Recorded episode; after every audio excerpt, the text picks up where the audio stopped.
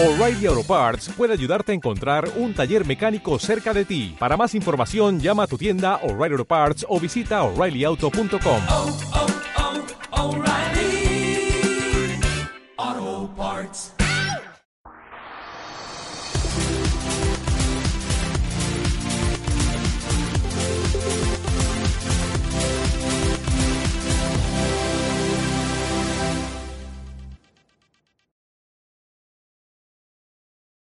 José Álvarez Junco es historiador, es escritor, es analista y es catedrático emérito de la historia del pensamiento político y de los movimientos sociales en la Universidad Complutense de Madrid.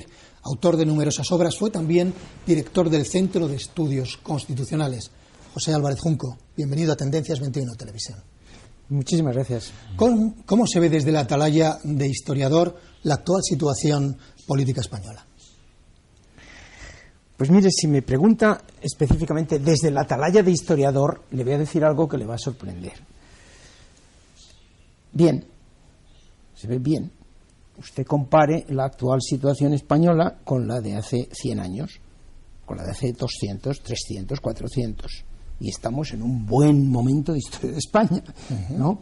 Desde los años 60 para acá hubo un despegue económico, teníamos una renta per cápita de, bueno, de 200, 300 dólares, ahora la tenemos de, de 30.000, ¿no? no sé. Eh, teníamos una dictadura, ahora tenemos una democracia. Eh, teníamos un régimen súper centralizado, eh, represivo, y ahora tenemos un régimen descentralizado de autonomías. Éramos un país de emigrantes, iban los españoles a Alemania eh, o, a, América Latina o a donde podían, y ahora mismo somos un país de inmigración. Eh, en fin, tenemos bastantes motivos. No estábamos, en, no estábamos en, aceptados en el escenario internacional. Ahora estamos en la Unión Europea, estamos en la OTAN, estamos en, en, el Consejo de Seguridad de las Naciones Unidas. En fin, si usted piensa en estas cosas con un poquito de perspectiva, este país está bien. Dentro de eso se ha revelado, con V, se ha revelado una situación de democracia francamente frágil y francamente corrupta, francamente clientelar. ¿eh? Esto de hacerse demócratas así de la noche a la mañana, terminar una dictadura y de repente convertirnos en demócratas no es tan fácil. Hay que aprender lo que es la división de poderes, hay que aprender lo que es el, el respeto a las libertades, no a las propias, la defensa de las libertades propias y el respeto a las libertades ajenas hay que aprender lo que es el, naturalmente el cumplimiento de la ley y el respeto a la ley y que existan unas instituciones que, que no puedan convertirse en instrumentos de partido, por ejemplo, yo que sé, el poder judicial, ¿eh? que no se pueda invadir por los partidos y convertir en un instrumento al servicio del gobierno. Y en esta coyuntura concreta en la que estamos ahora mismo, sin gobierno y con unas negociaciones para formar gobierno, pues ya que, ya que he empezado desde el punto de vista positivo, le diré, hay una cosa positiva, y es que el Parlamento es el centro de la vida política del país. Y las negociaciones entre los grupos parlamentarios es el centro de la vida política, no el gobierno, que ha sido el centro de la vida política durante los 40 años de democracia. Y nos hemos creído que la democracia consistía en elegir a un gobierno, y ya está, y los próximos cuatro años mandan estos y los siguientes mandarán los, los que ganen las siguientes. No, no, la democracia es mucho más complicada que eso. ¿eh? Y hay que negociar, y hay que negociar, y el gobierno que tengamos, si lo tenemos en la actual situación, tendrá que negociar las leyes y las medidas porque no tendrá mayoría parlamentaria. Lo cual quizá no sea tan malo. Usted eh, ha escrito que la democracia española es de mala calidad. Sí y es por, porque no se respeta la, la división pues por de estas poderes. cosas que acabo de decir, sí, sí, es una idea que tengo en la cabeza ahora mismo y es fundamentalmente uno, eh, los, respeto a los derechos y libertades, la defensa de, las, de uno mismo y el respeto de los de al lado, sobre todo cuando el de al lado opina de una manera distinta a ti, ¿eh? que es cuando es de verdad es difícil. ¿eh? Dos, la división de poderes que el gobierno no, no tenga la mayoría parlamentaria, y, sino que el Parlamento pueda controlar al gobierno y que el gobierno no invada al Poder Judicial. Y no digamos ya que no presione sobre los medios de comunicación y toda otra serie de cosas. ¿Es usted optimista sobre que la posibilidad de que haya gobierno a corto plazo o piensa que es inevitable una repetición de las elecciones? No, no es inevitable. No, no es que yo sea optimista pero no es inevitable. Eh, una situación de un, un pacto PSOE Ciudadanos como el que hay, con, con, la abstención de Podemos o de PP o de una parte de ellos, pues eso es posible. Y tendríamos entonces un gobierno del centro centro derecha y centro izquierdas coaligadas con una derecha representada por el PP y una izquierda representada por Podemos sería una situación muy normal en Europa ¿no? y eso lo que pasa es que eso no se va a producir la semana que viene lógicamente eso se producirá el último día antes de, de la disolución automática del Parlamento cuando los partidos que tengan que abstenerse lleguen a la conclusión de que no les conviene nuevas elecciones por ejemplo el PP que está en una situación de, abierta descomposición con una crítica mm, generalizada hacia su líder eh, pues puede ocurrir que tenga un, un, colapso y que se dé cuenta gente más joven y más dinámica dentro del PP se dé cuenta de que unas nuevas elecciones va a reducir su, su, representación parlamentaria. Eso es bastante probable. Eh, ¿Cree usted que al, Partido Popular le puede ocurrir como a la Unión de Centro Democrático en el año 80-81 que al final se descompuso y, y desapareció? Pues puede, puede ocurrir, podría ocurrir. Eh, no, no, es tan, no es una cosa tan repentina como lo de Unión de Centro Democrático. No hay una lucha por el poder. No tan... hay una cosa tan clara como Unión de Centro, pero podría ocurrir, sí, porque mm, el Partido Popular es un, es un animal político eh, raro en Europa, ¿no? que coaliga la derecha centro derecha, ellos se llaman de centro derecha, y es verdad que el centro derecha les ha estado apoyando mm, electoral en estos últimos años, y la derecha derecha, nacionalista, ultraderecha. En España no hay un partido de ultraderecha, ¿eh? porque esos votan al PP. Entonces, esas dos ramas podrían muy bien eh, dividirse y fragmentarse, y el PP convertirse en un partido de ultraderecha al final, y en cambio la derecha mm, moderna y que se llamaba antes civilizada, pues pudiera estar representada por ciudadanos. Mm. ¿Los políticos españoles son tan mediocres como dicen algunos o comparados con eh, los de tiempos pasados eh, son parecidos? ¿Cuál es la opinión de, del historiador? Es muy difícil opinar sobre eso porque eso hay que verlo con un poquito de perspectiva. Yo me acuerdo muy bien que en tiempos de la transición se decía en una frase normal, si tuviéramos políticos de altura, si tuviéramos aquí un Indalecio Prieto, una Zaña, un tal. Pues no, pues mire usted, los políticos de la transición al final resultaron ser bastante más presentables de lo que han sido, entre otras cosas, los políticos de la Segunda República, que no estuvieron a la altura, ahora que lo vemos con perspectiva, no estuvieron a la altura de la coyuntura. Entonces ahora, francamente, yo veo políticos de, de mala calidad, sí, los presidentes del gobierno últimos no han sido una gran, no han sido lumbreras.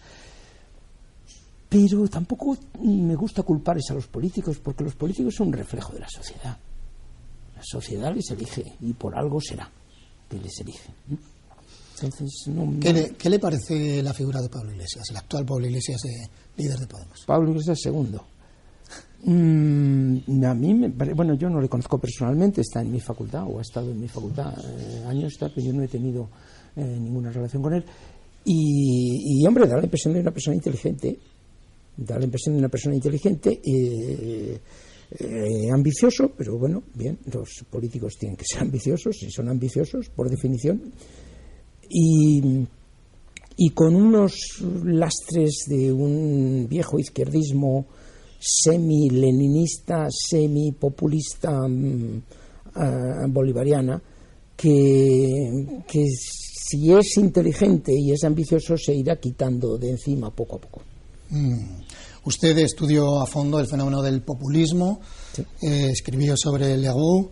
Eh, ¿Está en auge el populismo en España y en el resto del mundo? Está en auge el populismo en Europa.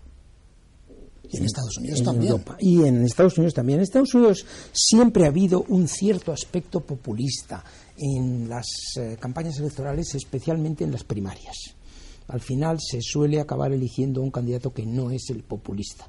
Pero había un aspecto populista, vamos, yo estuve allí en los años 90 y, no, claro, los años 90 ya son una eternidad para cualquiera, porque vivimos un mundo tan presentista que ya no se puede dar un ejemplo de los 90. Nadie se acuerda de Ross Perot.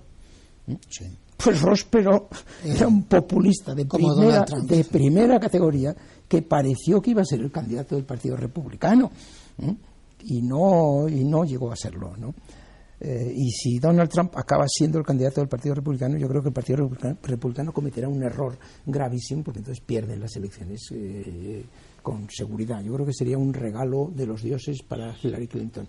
Y en Europa el populismo, ¿quién lo y en representa? Europa los populistas, los populismos lo están representando sobre todo los países de la Europa Central, está en todas partes, ¿eh? en muchísimo, en muchos países, pero sobre todo estos países de la Europa Central como eh, Hungría o como Polonia lo están representando, pero hay rasgos populistas en, eh, en Holanda, en sitios tan respetables como Holanda, como los países escandinavos, no digamos en Francia con Marine Le Pen, eh, es- es- y ese populismo, todos esos populismos tienen un común denominador, que es antieuropeísmo anti-Unión Europea, ¿no? Todos son contra nacionalismo, la Unión Europea es la culpable, si volviéramos a nuestras esencias nacionales. Bueno, eso es una, a mí eso me hace sentir vergüenza como europeo. Y en España el populismo, ¿quién lo representaría ahora mismo? Hay rasgos populistas en Podemos, sin la menor duda. Y no hay rasgos populistas todavía en una derecha, no hay en España, no hay, somos una excepción en Europa.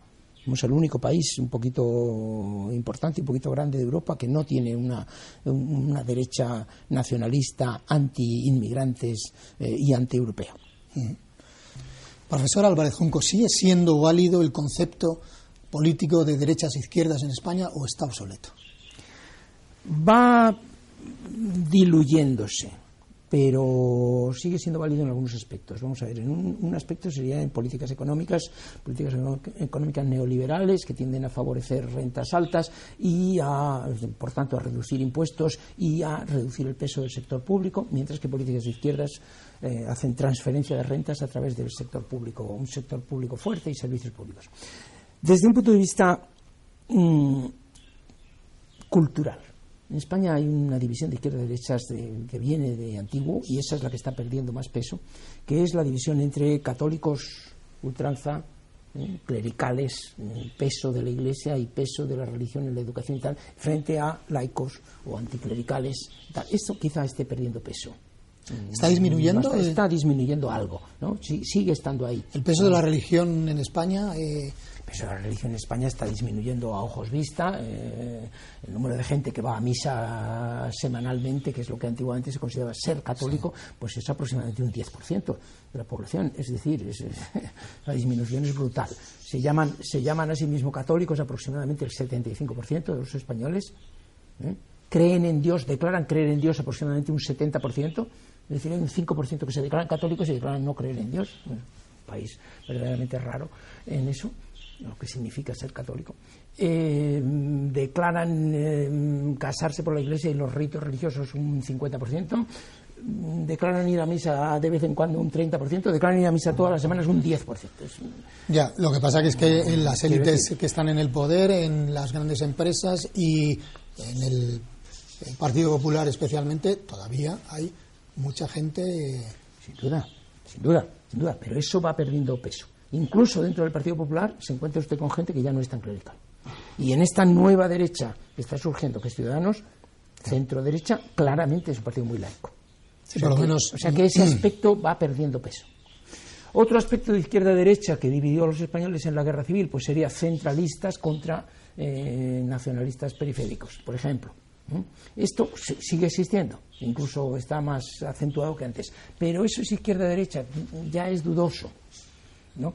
Es decir, el concepto de izquierda-derecha no es una cosa tan fácil de, de definir hoy día y no es una división tan tremenda como la que había en la España de hace 70 años, 80, que sencillamente el hombre de derechas de toda la vida, hombre digo porque era una cuestión de hombres, el hombre de derechas de toda la vida no se saludaba con el de izquierdas de toda la vida y, y cuando llegó la guerra civil se mataron sin haber hecho nada el otro simplemente porque porque iba, porque iba mucho a misa o al revés porque porque no iba a misa ¿Cree usted necesaria ah, una segunda transición, como defienden algunos? No, yo creo que es un término demasiado grande, segunda transición. ¿no? Creo que son necesarias reformas y reformas constantes y reformas muy profundas, incluida desde luego una reforma constitucional. ¿En qué, en qué Es sentido? necesaria. Pues la reforma constitucional es evidente en, muchos aspectos pequeños, pero sobre todo en uno muy grande, que es todo el título octavo, las autonomías. ¿no? No puede haber un artículo de la Constitución que dice las provincias españolas que quieran agruparse podrán formar comunidades autónomas. No, ya no pueden.